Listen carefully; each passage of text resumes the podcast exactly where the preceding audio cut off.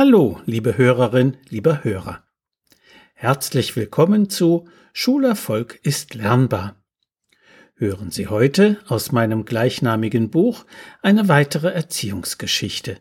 Sie heißt Paul traut sich nichts zu.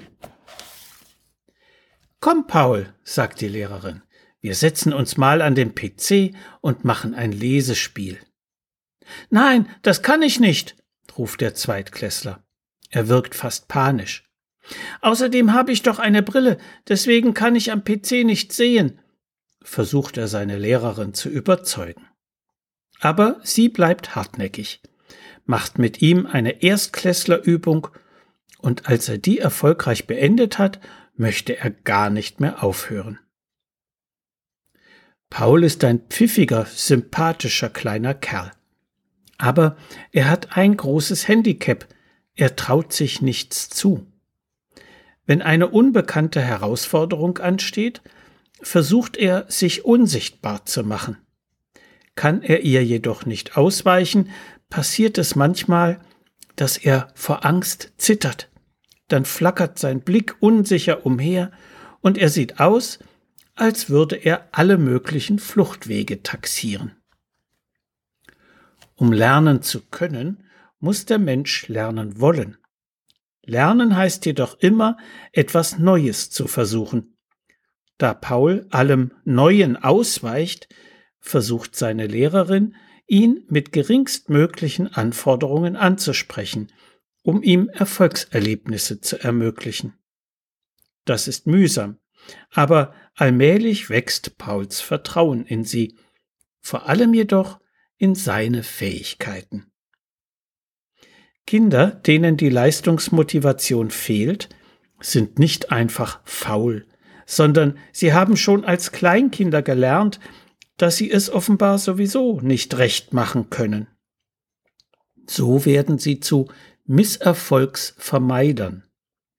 Das Kribbeln im Bauch vor einer Herausforderung, die Anspannung beim Versuch, ein Problem zu lösen, die Lust am Erfolg, das alles ist ihnen fremd. Sie brauchen sehr viel Liebe und Geduld und immer wieder den Beweis, dass sie etwas hinkriegen, wenn sie es nur genug versuchen.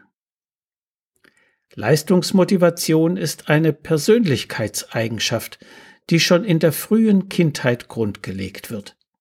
Wenn ein Baby erkennt, dass es selbst durch sein Handeln Effekte erzielt, beispielsweise beim Rasseln, tritt eine große Begeisterung beim Schütteln dieses Spielzeugs auf. Wenn es später mit Bauklötzen hantiert, merkt es, dass es nach und nach immer stabiler, höher und besser bauen kann und versteht, dass sein eigenes Tun die Ursache für den Erfolg ist. Genauso lernt es dann auch zu verstehen, wie es sein Bauwerk zum Einsturz bringt und dass es Schwierigkeiten gibt, die es noch nicht zu bewältigen in der Lage ist. Es entdeckt nach und nach seine Fähigkeiten und wird Tätigkeiten bevorzugen, die es gut kann. Erfolge vermitteln eben mehr Freude als Misserfolge. Darum ist es wichtig, dass man auch schon Babys und Kleinkindern bei Spielen und Tätigkeiten hilft, die sie nicht auf Anhieb können. Das sollte jedoch lediglich eine Hilfe zur Selbsthilfe sein, nicht mehr. Genauso verhält es sich bei Hilfestellungen für Hausaufgaben und Lernen. Auch sie sollten nicht weitergehen, als es das Kind unbedingt braucht, denn sonst fehlt die Herausforderung, die beim Erfolg das große Glücksgefühl auslöst.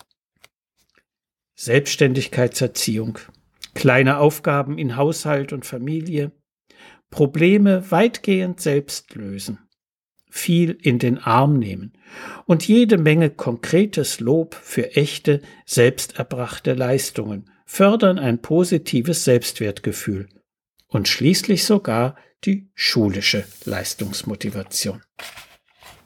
So viel für heute.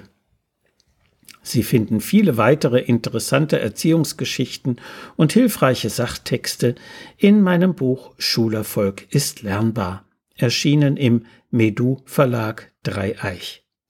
Wenn Sie Fragen zur Schule und Lernen haben oder meine sonstigen Bücher und Materialien bestellen möchten, können Sie gerne über meine E-Mail-Adresse info at schulberatungsservice.de oder über die Webseite www.schulberatungsservice.de Kontakt mit mir aufnehmen. Alles Gute und bleiben Sie gesund. Ihr Detlef Träbert.